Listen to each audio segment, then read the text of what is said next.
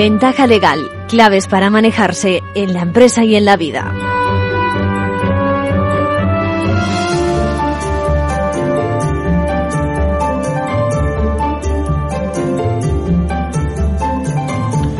Bienvenidos, bienvenidos a una nueva edición de Ventaja Legal. Gracias por acudir a nuestra cita semanal donde queremos, ya saben, contribuir a elevar la cultura legal de los ciudadanos, que conozcan mejor nuestras leyes, nuestras instituciones, la administración, en definitiva, divulgar, como hoy vamos a hacer en nuestra sección habitual de Manual de Crisis, explicando las consecuencias, por ejemplo, que tiene resistirse eh, por parte de la empresa a Hacienda, ¿no? En nuestro consejo habitual también vamos a resolver la pregunta de una oyente sobre el derecho a la intimidad de unos trabajadores de mantenimiento. Dice, y leo textualmente, es muy molesto estar trabajando y, a sabiendas de que te pueden observar con tanto detalle, incluso grabar, y vete tú a saber dónde acaban esas imágenes. Bueno, ella se refiere precisamente a las electrónicas que empiezan a, a evolucionar y a surgir por todas partes.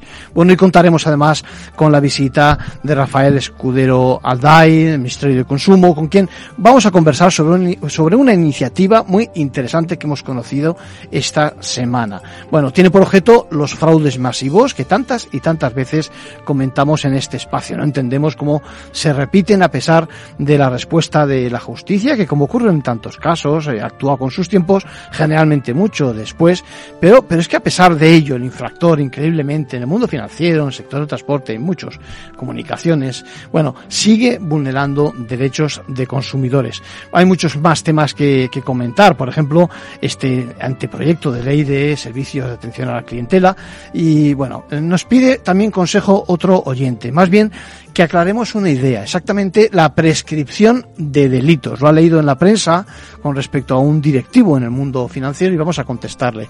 Y también insiste un seguidor de la casa, que refresquemos un poco la, la, idea y las opciones que tiene él sobre sociedades disponibles para su negocio, que sea anónima, que sea limitada, a ver si nos da tiempo. Bueno, sin olvidarnos de, otro libro que queremos recomendar, con el que pueden pasar un buen rato en sus tiempos de ocio.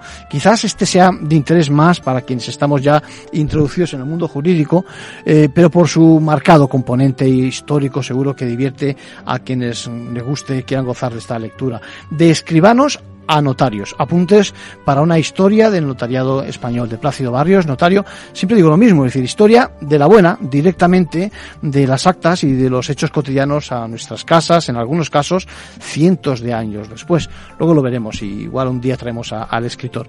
Bueno, no quiero cerrar esta presentación sin olvidar un hecho que ha sucedido esta semana. Arrastramos un tema muy delicado, lo ocurrido en la frontera con Melilla, el salto de la valla fronteriza con el resultado de ya no sé cuántos fallecidos. ¿eh? Cuándo nos preguntamos van a acabar este tipo de sucesos a las puertas del primer mundo. Luego nos lo amplían ahora mismo y damos paso con ello eh, la noticia eh, los compañeros de la abogacía.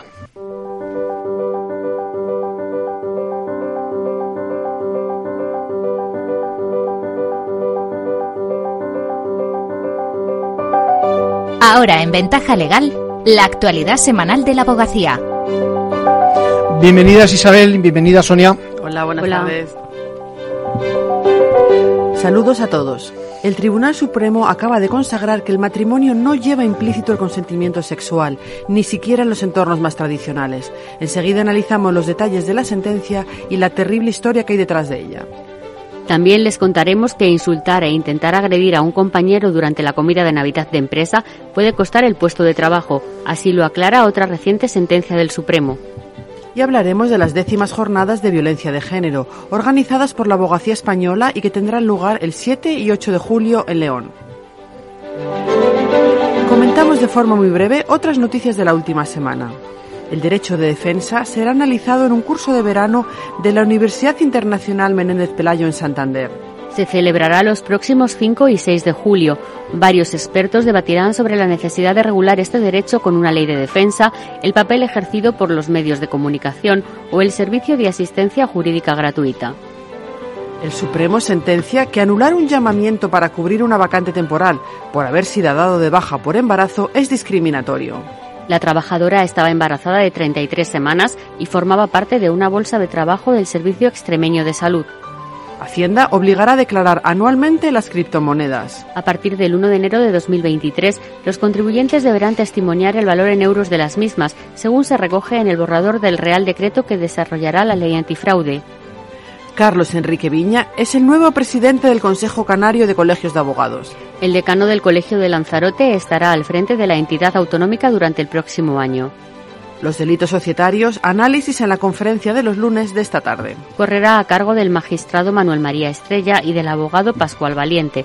Podrá seguirse online a partir de las cuatro y media en formacionabogacía.es. El matrimonio no lleva implícito el consentimiento sexual ni siquiera en los entornos más tradicionales.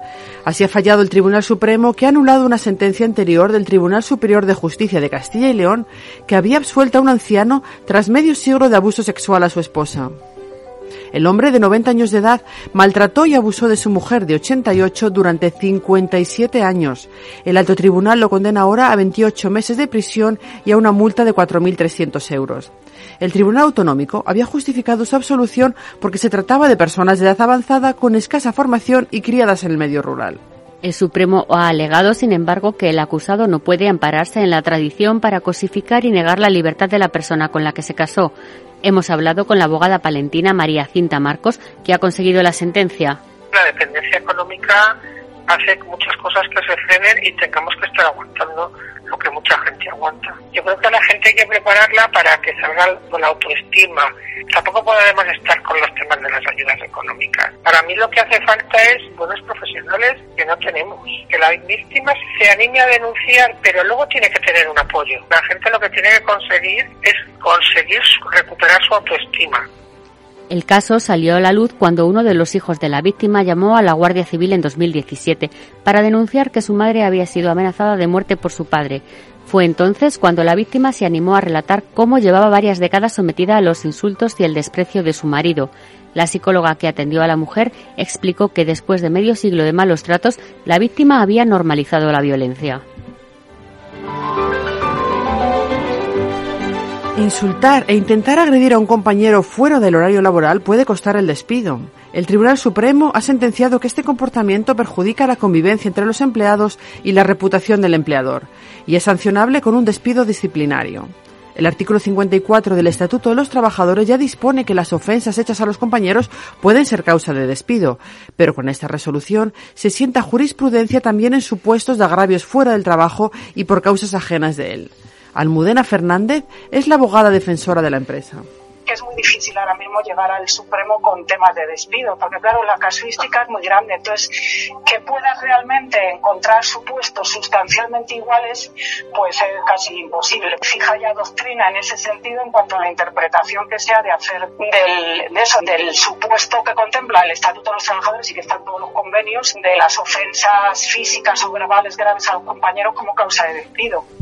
Los hechos sucedieron en enero de 2019, cuando la empresa de reformas entregó al trabajador una carta de despido por su comportamiento durante la comida de empresa de Navidad, en la que insultó e intentó agredir a uno de sus compañeros. El acusado presentó demanda contra el despido, pero fue desestimada por el juzgado de lo social número 40 de Madrid. Descontento con el resultado, acudió al Tribunal Superior de Justicia de Madrid, que le dio la razón. Los magistrados consideraron entonces que lo sucedido se originó por un desencuentro y no por una causa vinculada a la prestación de servicios. Por ello, el TSJ incluso condenó a la empresa a indemnizarle con casi 22.000 euros o a readmitirle y abonarle los salarios que dejó de percibir. La compañía, con la asistencia de la abogada, llevó el caso al Supremo con la intención de unificar doctrina. La valoración de la prueba constituida, preconstituida, perdón, el régimen de visitas, la violencia en el ámbito digital o la ley de libertad sexual serán algunos de los temas que se tratarán en las décimas jornadas de abogados y abogadas de violencia de género que se celebrarán el 7 y el 8 de julio en León organizadas por el Consejo General de la Abogacía y el Colegio de Abogados de León, analizarán las principales novedades jurisprudenciales. Fernando Rodríguez Atocildes, presidente de la Subcomisión de Violencia sobre la Mujer del Consejo, reclama una mejor protección para las víctimas. Es que inevitablemente la realidad se impone. La violencia de género continúa estando presente en nuestra sociedad y, y continúa reproduciéndose indistintamente en todos los ámbitos y en todas las circunstancias sociales, familiares o, de edad. Eh, vemos con especial preocupación aquellas situaciones en las que ha habido ya denuncias previas e incluso la incoación de diligencias judiciales y a pesar de ello no se ha evitado una nueva agresión y que en muchas ocasiones incluso pues termina con, con la muerte de la víctima. Entre los ponentes, Vicente Magro y Ana María Ferrer, magistrados de la Sala Segunda del Tribunal Supremo, Teresa Peramato, fiscal de Sala, delegada de Violencia sobre la Mujer, o Elvira Tejada, fiscal de Sala del Tribunal Supremo. Junto a ellos participarán José María Montero, director del Instituto de Medicina Legal de Cáceres, María Acale, catedrática de Derecho Penal de la Universidad de Cádiz, y Roberto Fernández, inspector jefe de la Unidad Central de Ciberdelincuencia. Además, Rocío Vietez, madre de las niñas asesinadas en Moraña, Pontevedra, por su padre en 2015, contará su testimonio. También intervendrán Gemma Rial, decana del Colegio de Abogados de Pontevedra, y Rodríguez Santocildes, quien asegura que para erradicar esta lacra es fundamental el trabajo conjunto de toda la sociedad. Y terminamos con el abogado de la semana. ¿Quién es Sonia y por qué? Esta semana se trata de todos los abogados de extranjería que defienden en las fronteras los derechos de los migrantes y en particular los que están asistiendo en Melilla a los que llegaron el viernes en el salto masivo de la valla que le costó la vida al menos a 23 subsaharianos. La abogacía exige que todos los migrantes reciban, asistencia legal antes de que les sea aplicada cualquier decisión de carácter administrativo o judicial. El presidente de la Subcomisión de Extranjería del Consejo y, del y decano del Colegio de Abogados de Melilla, Blas Jesús Simbroda, ha lamentado profundamente lo ocurrido en la frontera de Marruecos y ha pedido un cambio en las políticas migratorias. En ninguna política migratoria, absolutamente ninguna, se puede basar en la muerte de seres humanos. Eh, la terrible tragedia que ha ocurrido eh, cuando intentaban pasar eh, a España desde Marruecos es muestra más es una muestra más del más despreciable fracaso de las políticas migratorias. Desde luego, hoy nadie puede estar satisfecho, ninguna administración puede estar satisfecha. Y al contrario, tenemos que trasladar la necesidad de que se revisen las políticas migratorias en Europa y en el mundo y que todo pase siempre por la ayuda a los más vulnerables, por el apoyo a los que precisan protección internacional, por la solidaridad con tantas personas que buscan una oportunidad de vida que les está vedada en sus países de origen y, por supuesto, porque se respete y proteja siempre el derecho a la vida. Con eso terminamos por hoy. Hasta la semana que viene. Muchas gracias Isabel, muchas gracias Sonia.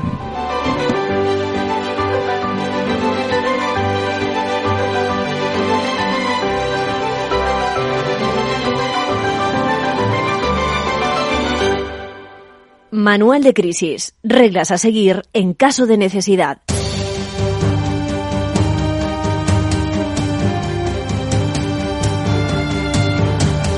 Bueno, todos, todos conocemos los reacios que solemos ser prácticamente todos a colaborar en este caso con Hacienda, ¿no? Con la agencia tributaria. Pero esa, esa actitud, el problema que tiene es que, pues que tienes precisamente su límite, ¿no? Y en muchos casos puede salirnos caro, puede salirnos caro ese bloqueo ese, ese impedir, ese no colaborar, eh, como tantas veces también ocurre con la administración de justicia, ¿no? Bueno, hay que, hay que poner en marcha, en ese caso, el juego de las presunciones y, claro, en estos casos no hay, no hay datos objetivos, eh, sino los que podamos facilitar, ¿no?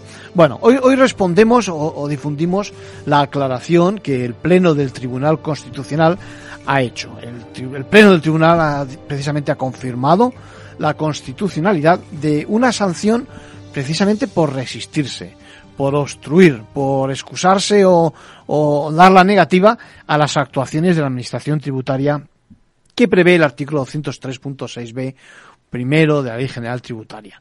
La decisión del Tribunal Constitucional ha sido tomada precisamente por mayoría y ha desestimado una cuestión de inconstitucionalidad que planteaba en este caso la sección segunda de la Sala de lo Contencioso del Tribunal Supremo. Es decir, el Tribunal Supremo, digamos, estaba eh, planteando esta, esta cuestión. ¿Qué hacía? Pues esencialmente cuestionar un precepto mm, sobre dicha colaboración con la Administración Tributaria. En el caso de, se trataba de, de un sujeto que realizaba actividades económicas y que estaba siendo, pues eso, objeto de un procedimiento de inspección. Bueno, la, la consecuencia es que al final ha recibido una multa pecuniaria, fíjense, proporcional del 2 1% de la cifra de negocios correspondiente al último ejercicio cuyo plazo de declaración hubiera finalizado en el momento de la comisión de la infracción. Eh, esto es lo que se discutía realmente. Es decir, hablábamos de un mínimo de 20.000 euros y de un máximo ojo, de 600.000 euros. En este caso concreto se han apreciado, pues eso, que existía conductas obstructoras, que consistían en este caso en no aportar o, no permitir el examen de los libros de contabilidad, no, se aportaban tampoco los registros fiscales, ni se colaboraba facilitando ficheros, programas, sistemas operativos o de control.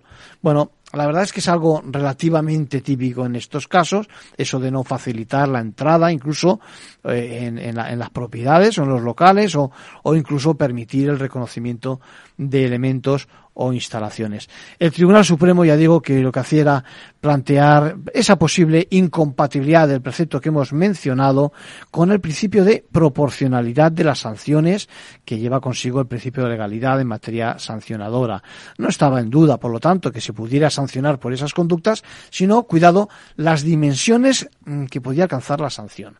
En conclusión, ¿eh? podemos llegar a la conclusión de que si la información no es facilitada por el infractor a la inspección tributaria de tipo contabilidad empresarial en un sentido amplio, que quede bien claro que caben las sanciones que hemos mencionado antes. ¿eh?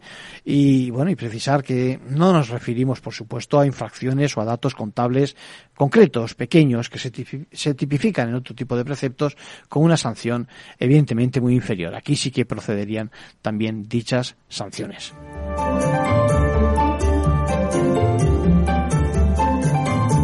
Y por último, un consejo a título personal de nuestro abogado Arcadio García Montoro. Tenemos muchas más cosas que comentarles. Por ejemplo, una oyente, Mari Rosa, a la que le agradezco mucho su, su pregunta, es gerente de una empresa y esa empresa presta servicios a las comunidades de propietarios y nos pide que comentemos un tema curioso y además polémico que afecta sobre todo a su colectivo, el de los trabajadores de fincas eh, que llevan mantenimiento, que hacen limpieza, etcétera, etcétera. Bueno, nos referimos, nos pregunta si supone un ataque a nuestra, a su intimidad, el uso de mirillas electrónicas en las casas, algo que está proliferando por lo que nos cuenta. Leo textualmente, dice, es muy molesto estar trabajando a sabiendas de que te pueden observar con tanto detalle. Incluso, repito, eh, leo textualmente, que nos pueden estar grabando y vete tú a saber dónde acaban dichas imágenes. Esto es lo que nos cuenta Mari Rosa y la verdad es que claro, lo entendemos perfectamente, ¿no? Lo que, lo que conocemos y lo que ha saltado a los medios de comunicación eh, esta semana o la semana anterior precisamente es la posición de la Agencia Española de Protección de Datos sobre que precisamente esas cámaras en lugar de la óptica digamos tradicional en las puertas de entrada a las viviendas puedan perfectamente instalarse sin necesidad de obtenerse permisos. Esencialmente lo que se plantea es precisamente el requisito de la comunidad de, de, se plantea si tiene que existir o no ese requisito de la comunidad de propietarios eh, o de los vecinos eh, que tuvieran en definitiva que dar el visto bueno. Bueno, la posición de la agencia española que, que decide estos temas, de la protección de datos, está alineada totalmente con la doctrina y con el Tribunal Supremo en que no hay diferencia en principio entre el dispositivo clásico de la mirilla con la óptica y esta forma de observar a través de la puerta. La clave, fíjense, Rosa, la, clave, la clave está precisamente en dónde se dirige la mirada. Es decir, ¿qué es lo que se observa? Lo que todos tenemos en mente, en principio, a bote pronto, ¿qué es? Pues precisamente un rellano, ¿eh? nuestro rellano, donde se aprecia la cabecera de la escalera, la puerta del ascensor, bueno, y poco más. ¿eh?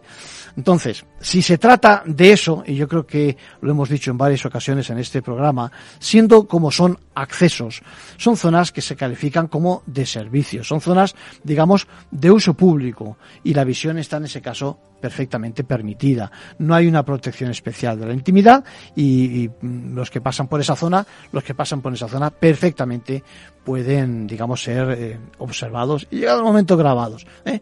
No se trata, por lo tanto, de nuestra vivienda en sentido estricto ¿eh? de nuestro hogar, que es lo que en efecto merece y confiere especialmente protección. Bueno, en general los accesos, lo inmediato de la puerta, por seguridad se entiende legalmente que merecen precisamente esa vigilancia especial. Y aquí surge el tema de dónde está el límite entre la mera seguridad ojo, y el exceso que puede suponer una, por ejemplo, grabación en continuo, estando o no en el interior de la vivienda o cuando, o cuando estamos precisamente, por ejemplo, fuera de viaje. Sí, entonces, bueno, vamos a ver, estas cosas se solucionan poniendo moderación, evidentemente, desde la proporción, desde la proporción precisamente de los medios, del entorno de seguridad que exige el barrio o el edificio concreto, ¿no? El histórico de violencia, el tipo de ilícitos que puede producirse, las condiciones personales del propio individuo que alega y que tiene necesidad de la protección, todo eso es lo que tiene que estudiar la Agencia Española de Protección de Datos. Para acabar, Dicho esto, Mari Rosa nos preguntaba también por si la respuesta fuera que está permitido, le textualmente, si ahora se les permitiría a ellos, trabajadores, poner esta cámara en algún caso donde se producen intentos de agresión a sus mm, trabajadores en edificios donde algunos vecinos que son ocupas o especialmente problemáticos no quieren ni verlos y no les dejan a trabajar a ellos como, como empleados, digamos, de la limpieza o del mantenimiento. Vamos a ver, todo va a depender de si te refieres a que uses esas cámaras que un vecino tiene en su mirilla para evitar las agresiones o denunciarlas o, y esto es muy distinto, que tu empresa coloque sus propias cámaras. Esto último, tu propia cámara o la del empleado, claro, que permite, que requiere el permiso y, dudo, dudo, dudo que te lo den a menos que lo justifique ese bien ese motivo, pero bueno, aún así, vete con cuidado. Está claro que es muy molesto estar trabajando sabiendo que te pueden observar con tanto detalle.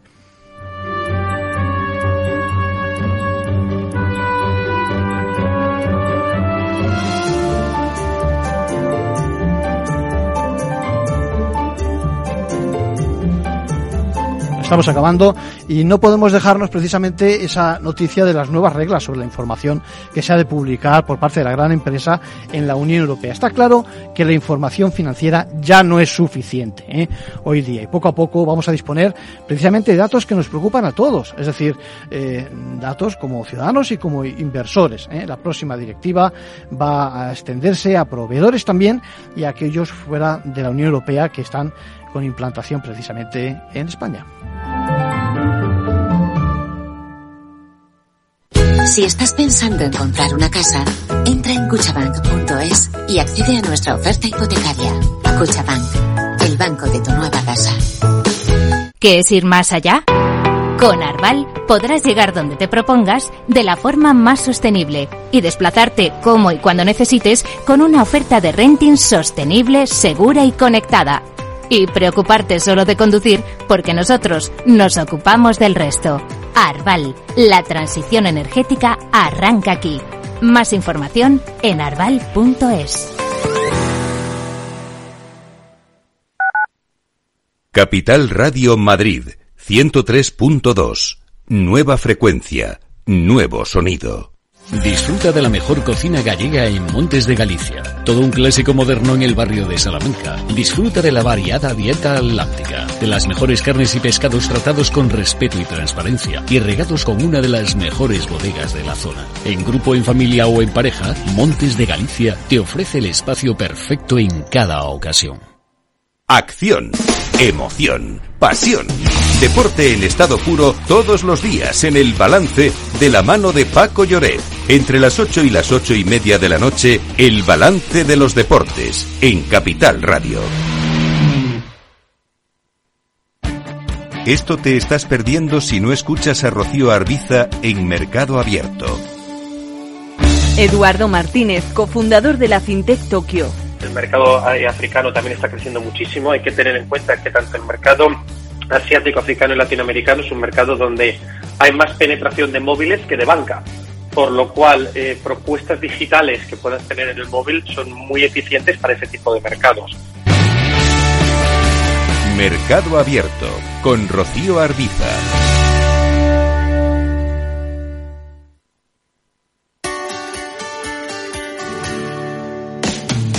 Todos los viernes a la una de la tarde en Capital Radio tienes una cita con Humanos en la Oficina, el programa de radio más divertido y de mayor influencia en el mundo del capital humano, donde las empresas y organizaciones dan voz al talento que trabaja día a día en la oficina. Un formato pionero creado por el galardonado speaker internacional Miguel Ángel Pérez Laguna.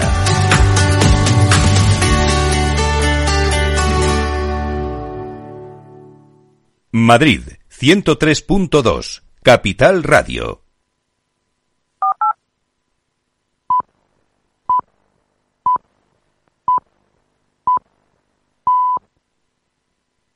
Ventaja legal con Arcadio García Montoro.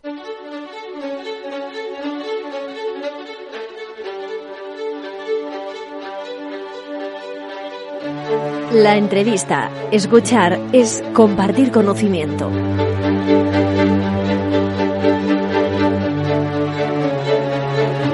Tenemos que dar la bienvenida a Rafael Escudero Alday. ¿Cómo estás, Rafael? Hola, buenos días, ¿qué tal? Secretario General de Consumo y Juego. Y, y le damos la bienvenida porque en esta casa, día sí, día no, estamos al quite eh, de las novedades en consumo. Nos interesa mucho. Que si el transporte, que si los bancos, que si las cláusulas suelo y RPH. Preguntas de oyentes, bueno, no paramos. ¿eh? Y hoy queremos agradeceros la presencia a vosotros, al Ministerio, porque nos parece muy interesante, sobre todo, empecemos por el principio, ¿eh? por esa iniciativa pública de la semana pasada sobre la creación de una Subdirección General de Vigilancia, leo textualmente, inspección y sanción de fraudes masivos. Cuéntanos, por favor, en qué consiste. Sí, bueno, eh, muchas gracias. Gracias por darnos la oportunidad al Ministerio de, de, de mantener este espacio de, de debate y de, información. Y bueno, pues, digamos también yendo desde el principio, en definitiva, lo que estamos haciendo es, digamos, generar el marco institucional y administrativo necesario para cumplir con una vieja demanda no solo de la, de la normativa europea, sino también de asociaciones de consumidores, de profesionales del sector, de abogados y abogadas, que es la necesidad de que de cubrir una laguna, una, una ausencia que teníamos en España y era la eh, la regulación de lo que denominamos grandes fraudes de consumo, es decir, fraudes de consumo en los que, como hemos visto alguno en el, en el pasado, afectan a, consumidores de todo el territorio nacional, no solo de una o de varias comunidades autónomas, que pueden afectar incluso a, a diversos países, eh, por ejemplo, pensemos en, en, cuestiones que tienen que ver con el comercio online y que hasta la fecha, el, digamos, la Administración General del Estado no tenía competencia para resolver estas cuestiones, que una competencia que tampoco tenían las comunidades autónomas. Por tanto, lo que hacemos es poner ponemos en marcha que cumpliendo la ley que hemos modificado hace relativamente poco tiempo para, para ello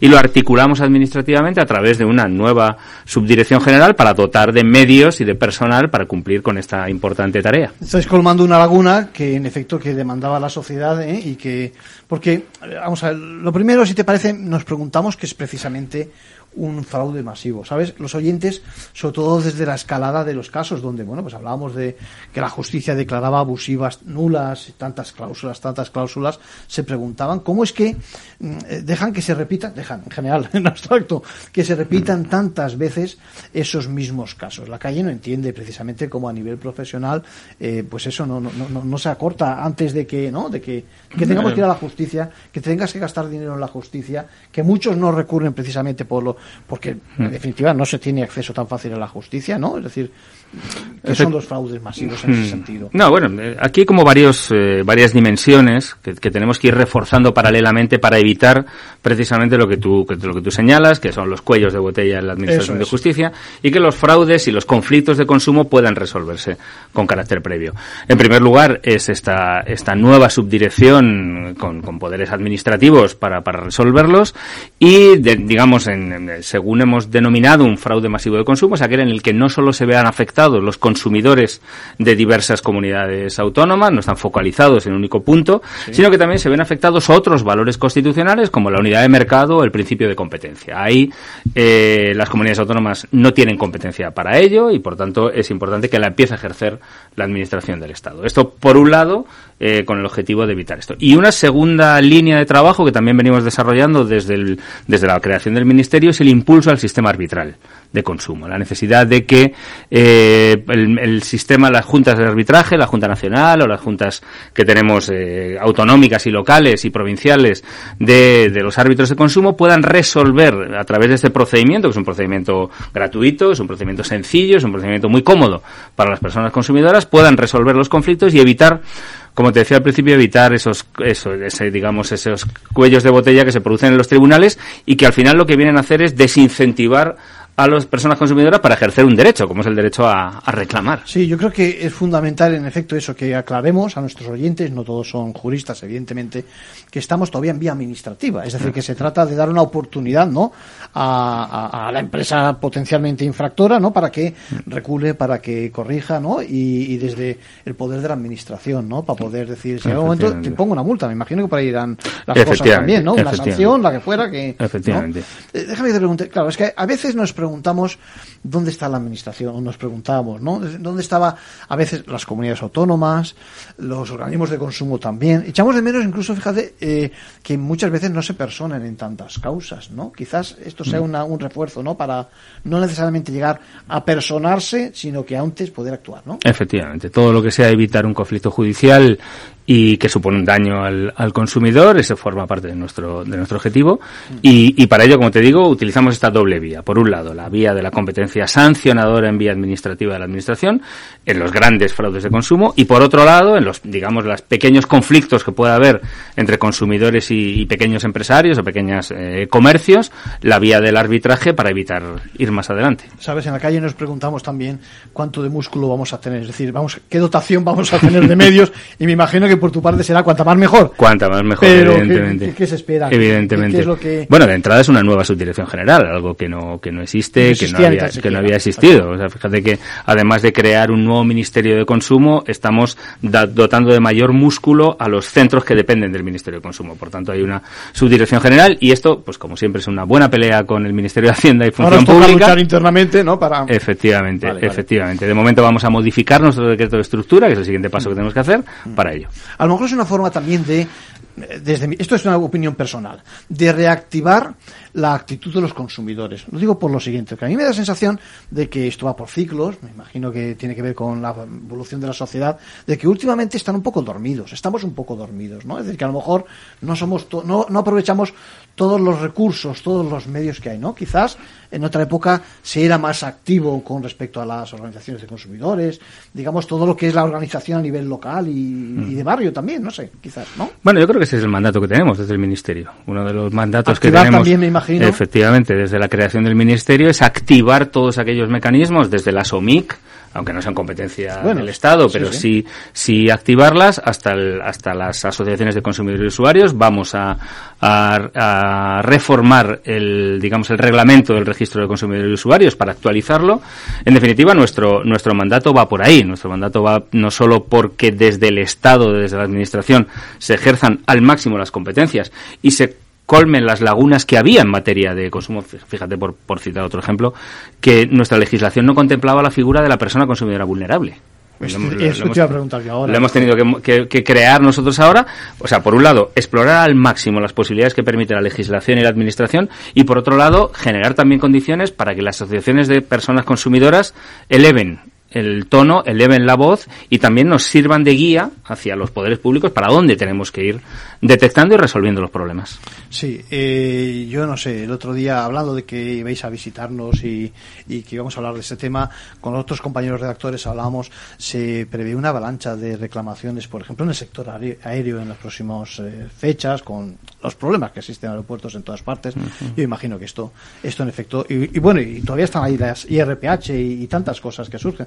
Me imagino que es una forma también, lo que decíamos, de aligerar por la vía del arbitraje, ¿no? Del arbitraje de consumo que decías. Ese arbitraje, eh, eh, ¿pensáis aprovechar los recursos que existen en este momento? Es decir, las instituciones que existen o, cómo es el. Sí, sí, no solo los aprovechamos, sino que las hemos dotado de contenido eh, y de mayor presupuesto para este año. Además, esto es importante. Hemos, hemos con las juntas de arbitrales de consumo hemos ido también en doble vía. ¿no? Una, hemos firmado los convenios con ayuntamientos, diputaciones provinciales y comunidades autónomas para convenios que estaban sin firmar desde hace años para dotarles de mayor presupuesto, que siempre es, siempre es necesario, y actúan a través de la financiación del Estado. Y por otro lado, además, hemos introducido en los planes europeos de recuperación, transformación y resiliencia la digitalización de las juntas arbitrales de consumo, que se van a empezar a producir a partir de este segundo semestre del año. Con lo cual, bueno, entendemos, lo que hacemos es un poco limpiar, pulir y poner a disposición de las personas consumidoras este instrumento que consideramos básico, como es el, el arbitraje.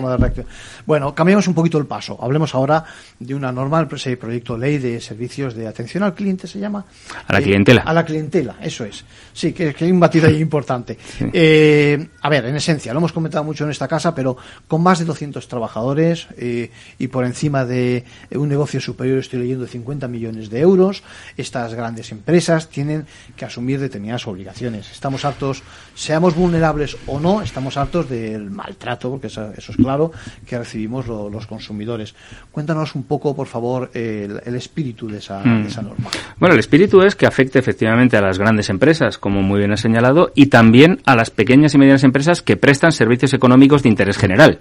Estoy pensando, por ejemplo, en compañías de auto- que realizan transporte de, de viajeros por, por carretera, que suelen ser pequeñas empresas, pero que cuya el interés general de ese servicio que se desempeña hace que queden incluidos también. Son servicios públicos, En la- en efectivamente, ¿no? efectivamente. Sí, sí. Son servicios de interés público, servicios de prestación de energía, luz, gas, agua, telecomunicaciones, correos, etcétera, etcétera. El objetivo es nuestro, digamos, nuestro marco legal, lo que establece es una serie de requisitos mínimos que deben cumplir eh, después todas estas empresas. O sea, también las pequeñas, no solo las grandes. Las que realizan servicios económicos de interés general. Vale, porque yo pensaba, ahí hay una forma de escaparse y al final basta con que subcontraten o, sub- o deleguen en terceros como para que no se cumpla. No, pero si, Eh, ya te digo, si prestan servicios económicos de interés general, de- están sometidos a ello porque efectivamente es un servicio de interés general y por tanto es necesario contar con esos requisitos mínimos, esos criterios mínimos de calidad, evaluables, por cierto, a través de una auditoría externa cada, cada dos años, eh, y que estos mínimos se cumplan por parte de todas las empresas. ¿Para qué?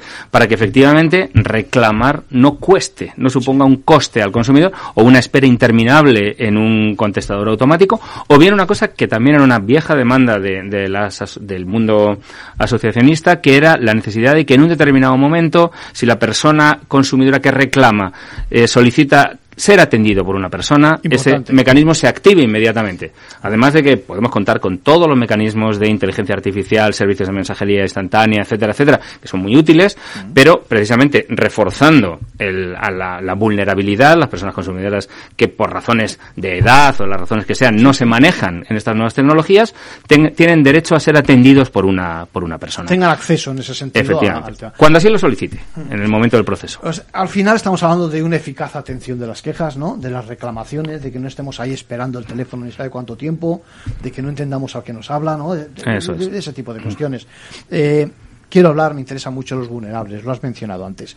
Parece que aun existiendo como existen principios de igualdad, de trato, de no discriminación, de acceso universal a las cosas, sin embargo los teníamos un poco olvidados, ¿no? Y me imagino que de esta forma sí que se, se les da cauce, ¿correcto? Claro, efectivamente. Lo que hacemos es que eh, los requisitos de accesibilidad sean, sean obligatorios en estos, en estos eh, requisitos mínimos de, Sí. la, de la legislación Sí. y que, por tanto, eh, deba haber canales específicos para personas que estén en situación de discapacidad, por ejemplo, pues por, por falta de audición o por las razones o por, o, po- o razones por la brecha sean. tecnológica, ¿no? O también, Hay un evidentemente. tema ahora que es el tema de cierre de tantas oficinas en lo financiero y en lo no financiero. Entonces me imagino que esto de alguna forma va a permitir, ¿no? O debiera Mm. contribuir a, a- a que se atienda a cualquiera aún a pesar de. ¿no? Efectivamente. Nosotros además lo que hemos hecho en la legislación es eh, articular la, la vulnerabilidad no solo por razones económicas, sino que puede, se puede ser por razones de edad, por razones de dónde vive uno, vive, Sí, pues, sí, imaginemos sí, una que discriminación viven de la zona, en la. España vaciada, efectivamente, o por razones eh, incluso incluso médicas. Una persona que es alérgica a un determinado medicamento o a un determinado eh, componente debe saberlo y debe haber una atención especial en el etiquetado de esa persona. Y por otro lado, si me, si me permites, también estamos eh, estamos comenzando la tramitación de un real decreto de, de etiquetado en braille y Ah, en esto- accesibilidad es muy interesante, sí. A ver. para las sí el- cuando aprobamos la se, se aprobó en el Congreso la, la- el proyecto de ley por el que se introducía la definición de la persona Vulnerable. consumidora vulnerable y atendiendo una demanda de asociaciones de derechos de personas con discapacidad como la, como la ONCE o CERMI hemos introducido una disposición adicional en el articulado de la ley en el cual el gobierno se compromete reglamentariamente en el plazo de un año eh, eh, aprobar un decreto que establezca un etiquetado accesible, que es un etiquetado básicamente en braille para las personas que, lo necesitan y también utilizando otros sistemas de, accesibilidad. Como ocurre con especialidades farmacéuticas, con medicamentos, etcétera, etcétera, ¿no? Efectivamente, con medicamentos ya es obligado y vamos a intentar hacerlo. Además, yo creo que aquí hay una fuerte sensibilidad por parte del sector y muchas empresas ya se han puesto en contacto con nosotros porque ya tienen programas pilotos en, en esta materia y pensamos que en el plazo de un año podemos tener este decreto que es también otra vieja demanda, en este caso de las asociaciones de consumidores y las asociaciones de derechos de personas con discapacidad. Sabes, algunos nos dan mucho miedo las respuestas automatizadas. Es decir, eso de que entras en una situación en la que no tienes a alguien, entre comillas, con cara y ojos, de carne y hueso, eh, entras en un bucle, eh, ¿Tú has apuntado antes algo la posibilidad de que al final nos atienda algún supervisor o algo así? También existen dos posibilidades. Primero, lo que ya te digo, cuando una persona considera que necesita o que quiere la atención eh, personalizada de, otra persona, puede salirse, se sale del canal que esté establecido, solicita eh, la atención de, la persona y es obligatorio realizarla. Y además, también es obligatorio que cuando se produce una queja con respecto a esa persona, que se solicite la atención de, un, de una persona persona supervisora. Vale. ¿Y qué ocurre cuando eh, nos da miedo reclamar o contestar o preguntar o lo que fuera porque creemos que nos van a cobrar? Es decir, yo creo que hay dos versiones ahí. Una, que el número nos dé miedo de que nos pueda salir más caro al final, pues como se dice vulgarmente, ¿eh? el collar que el perro en este sentido. Y por otra parte, que al final, mm, dependiendo de cómo sea uno culturalmente, culturalmente, a efectos de compras y ventas, que te enganchen y que te vendan otra cosa. Es decir, no es ninguna tontería. y, además, incluso, y ahí entraríamos en mm. viejos polémicas sobre las compras vinculadas. Eh, acabaríamos. ¿Qué, respuesta tenéis para esto? Has entrado en dos puntos que son claves y que, atendiendo siempre a lo que nos plantearon las asociaciones de consumidores, hemos, hemos intentado recoger. En primer lugar, hay que separar, y esto lo, establece la ley, el servicio de atención al cliente debe estar separado de cualquier otro mecanismo o servicio que tenga la empresa comercial de la empresa. Efectivamente. Entonces, aquí uno no puede empezar solicitando una reclamación y terminar adquiriendo un producto diferente que aquel por el que pidió la, la, reclamación. Esto está establecido así en el, en el artículo de la ley. Y la cuestión previa que tú has señalado es, creo, la primera, una de las primeras medidas que adoptamos según llegamos al, al Ministerio, que fue modificar la ley de consumidores y usuarios para prohibir los números de tarificación adicional, es decir, los famosos 902. De tal forma que evitamos algo que era, que era un poco incomprensible que estuviera solicitando, y es que solicitar una reclamación o una queja, que es un derecho, costara dinero al consumidor. A partir de ahora, a partir de esto es una reforma que hicimos en diciembre de 2020, el, el, si, si una empresa sigue manteniendo un 902, puede seguir manteniéndolo, pero a su lado debe publicitar en el mismo nivel de publicidad un número que no sea de tarificación, de tarificación adicional. Estamos consiguiendo con ello prácticamente están desapareciendo los 902 que todavía quedan, todavía quedan en el mercado. Estamos de esta forma alineados con lo que dice Europa, ¿no? Es decir, con tanta normativa que viene, tanto de tipo medioambiental como de acabar con mm. obsolescencias programadas, todo ese tipo de cuestiones, ¿no? Imagino que estamos en esa línea. Es, nuestra agenda, es, nuestra agenda. El, el, Ministerio nació prácticamente a la vez que la nueva agenda del consumidor 2022-2025 y si uno va siguiendo los puntos principales de la, de la nueva agenda del consumidor, transición digital, transición ecológica, refuerzo de los derechos de los consumidores. Eh, nosotros estamos completamente alineados con ellas. Tocado la cuestión de la, de la obsolescencia. Ahora mismo en Europa se está trabajando una nueva directiva de empoderamiento a consumidores que incide en, evitar las prácticas de, obsolescencia temprana. Por otro lado, y nosotros hemos manifestado ya la, la, voluntad de España de liderar este proceso, se está trabajando en una especie de índice de reparabilidad, al estilo de que existe en algún país como por Francia, pero armonizado a nivel europeo, que pueda categorizar los, los electrodomésticos, por, por, citar un ejemplo, en función de su grado de reparación y por tanto vamos avanzando en otra cuestión que es muy importante que la vayamos metiendo en el, en el debate, que es el derecho a reparar la idea de... Esto es clave, es decir, el que, el que sepamos que algo eh, tiene vida más allá de, ¿no? Está claro. Efectivamente, y que, y que podamos reparar y que la reparabilidad, que no estemos en el compratira sustitución, es, es el principio de economía circular, del cual también eh, es obligación de los ODS de normativa europea y el propio plan de acción de economía circular, en, liderado por el Ministerio de Transición Ecológica, en el que pertenecemos, eh, está, Aunque es verdad que en algunos aspectos relacionados con la tecnología puntera, pues va a ser difícil, ¿no? Que se ponga en marcha. Es decir, que hay veces en que yo que sé, estoy pensando, estoy con el ordenador delante, es decir, que,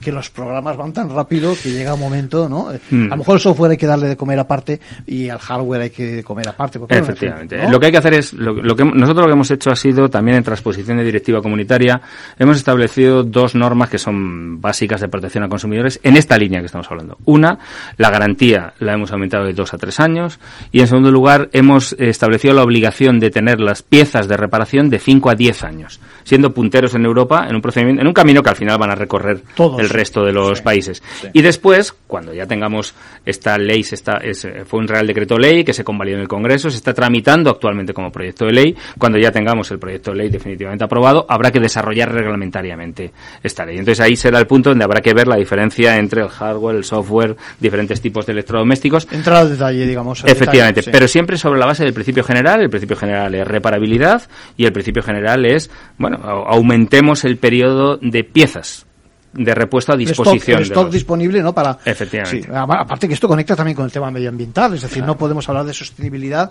si estamos eh, usando y tirando, usando y tirando permanentemente, ¿no? Efectivamente, nuestro objetivo es eso, que se repare.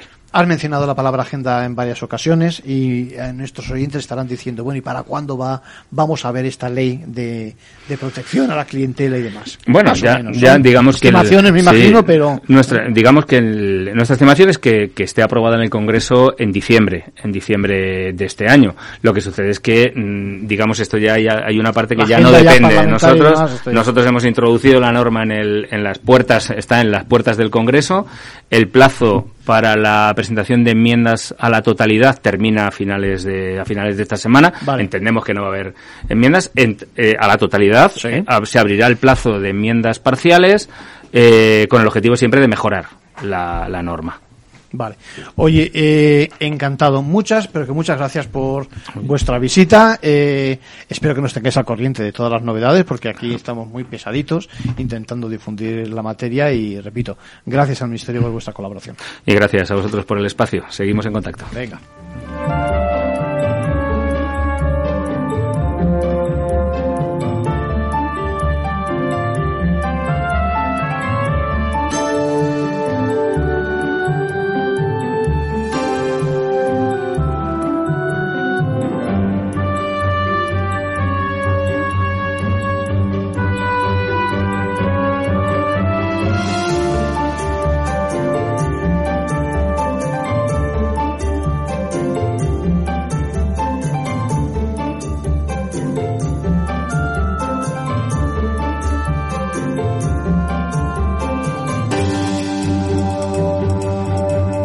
Pues hoy, hoy teníamos también una noticia que habría, digamos, yo creo que todos los, los titulares de, la prensa, precisamente con ocasión de lo que ha ocurrido el jueves, el viernes pasado, ¿no? Se refería precisamente a la posición del gobierno con respecto a Indra, ¿no? Teníamos que hablar precisamente eso, de cómo la CNMV examinaba con lupa eh, esa reciente elección de consejeros en Indra, ¿no? Y por lo tanto el tema es sin duda el código de buen gobierno o incluso eso, la legalidad tras los hechos ocurridos, ya digo, el viernes pasado, que dicho sea de paso, produjeron también los efectos que decíamos, el desplome en bolsa del 20%. Eh, principalmente son dos temas distintos. Por un lado, el control de la compañía mediante el concierto por encima de, del 30% de los, accionistas. En ese sentido hay que recordar que eh, ya solo la SEPI tenía un peso del 28%. Y por otro lado, como adelantaba, la salida forzada, evidentemente, de los consejos, eh, de los consejeros independientes del Consejo, ¿no? Por lo tanto, a la espera de la comunicación que pueda hacer eh, la CNMV, no sé si se ha producido mientras estamos haciendo el programa, eh, vamos a ver cuál es su actuación. Y recordamos en este punto y de cara a tantas preguntas que han llegado en otros momentos sobre precisamente sobre el, el papel, el, fundamental papel eh, de los consejeros independientes en la empresa, sobre todo en las empresas cotizadas, recordemos que se califican precisamente como consejeros independientes aquellos que no están vinculados con el equipo de gestión, ¿no? Se trata de un cierto balance, ni con los eh, núcleos accionariales, ya lo diré, de control que más influyen sobre precisamente el equipo de gestión. Eh, los códigos de, buen gobierno, precisamente, atribuyen a, a los consejeros independientes la función de velar por los intereses de la compañía, es decir, en definitiva, del accionariado en general. Así que, eh, ojo con este caso, va a traer cola, eh, y sobre todo, no solo por la repercusión nacional, sino también por el impacto a nivel internacional. Indra no es una compañía cualquiera, es considerada, por supuesto, una empresa de referencia a nivel tecnológico y además de un clave, clave valor estratégico.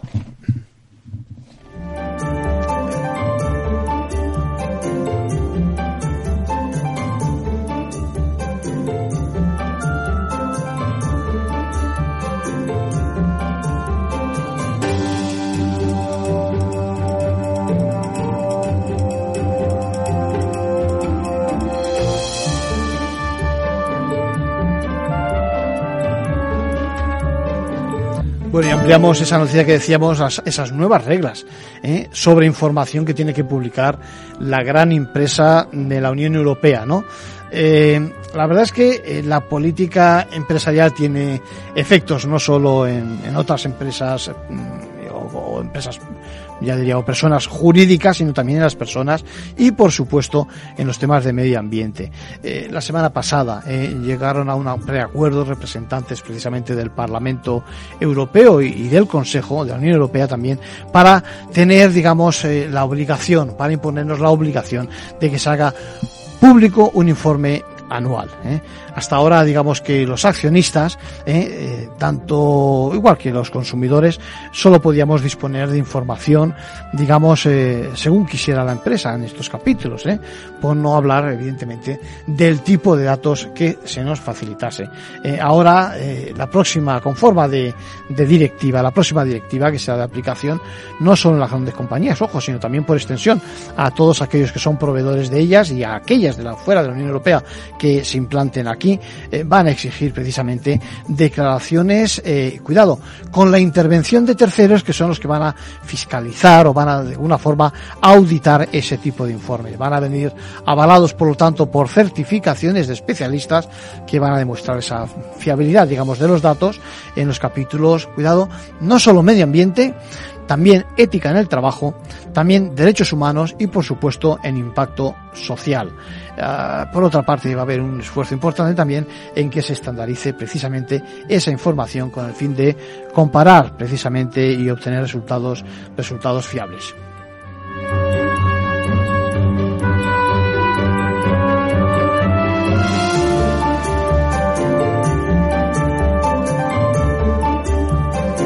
Y esta semana hemos conocido, como decíamos, el archivo de la causa al presidente de Iberdrola por delitos de cohecho, activo continuado, contra la intimidad y falsedad en documento mercantil. Eh, nos preguntaba, en este caso nos preguntaba un oyente precisamente, eh, cómo es que se había producido esto. Y el motivo es precisamente la prescripción. Así que Ángeles, que es asistente social, decía, ¿qué es eso de la prescripción? Pues la prescripción es una forma de que se extinga la responsabilidad, en este caso penal, y por lo tanto que se eh, declare el sobreseimiento libre. El cierto es que hay un precepto, el 131, que lo que hace es decirnos exactamente cómo, cuándo, mejor dicho, prescriben los delitos. Os lo leo así rápidamente para no aburriros. A los 20 años, aquello donde la pena máxima de delito es de más de, bueno, prisión de 15 o más años, y así así va rebajando hasta los 5 para el resto de delitos, esos delitos menores, 10 años, por ejemplo, cuando la pena máxima es eh, por prisión o inhabilitación por más de 5 años y no excede de 10. En cualquier caso, hay delitos también eh, que no prescriben, los de lesa humanidad, genocidio, delitos contra personas y delitos. Y bueno. En cualquier caso, eh, recordar esto y recordar que se computarán precisamente desde el día en que se haya cometido la infracción punible. Esto es todo por hoy.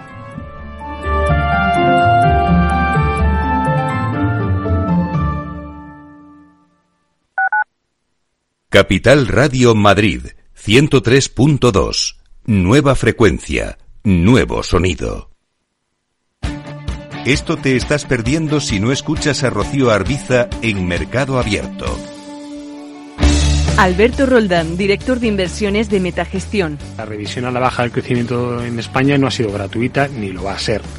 Eh, y además es una economía que va a decrecer en términos reales durante un periodo de tiempo muy largo y eso va a dañar mucho los, los, pilares de crecimiento de la economía española porque además queremos que no se están tomando ni las mejores decisiones de inversión en un país que, sigue teniendo una muy fuerte presión fiscal, con un fuerte déficit público. La deuda sobre PIB en España se va a mantener por encima del 110% en los próximos cinco años. Y no hay nada que remedie eso. Nada va a cambiar. Con estas condicionantes no podemos estar invertidos en bancos. Es que somos muy contrarian a la gente que ahora defiende a capa y espada que los primeros 100 puntos básicos de subida en tipos de interés se lo llevan los bancos en vena. A mí es que me parece un discurso del yonki. Mercado Abierto con Rocío Arbiza. Todo sube. La luz, la gasolina, el pan. Bueno, todo no. Porque el próximo curso bajamos las tasas un 20% en los 340 estudios de grado y un 30% en los más de 40 másters habilitantes de las universidades públicas de la Comunidad de Madrid. Matricúlate ya, Comunidad de Madrid.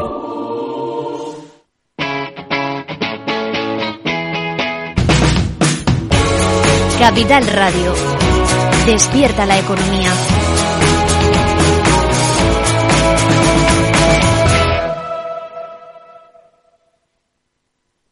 Capital Radio. Siente la economía. Capital Radio, Madrid, ahora en el 103.2.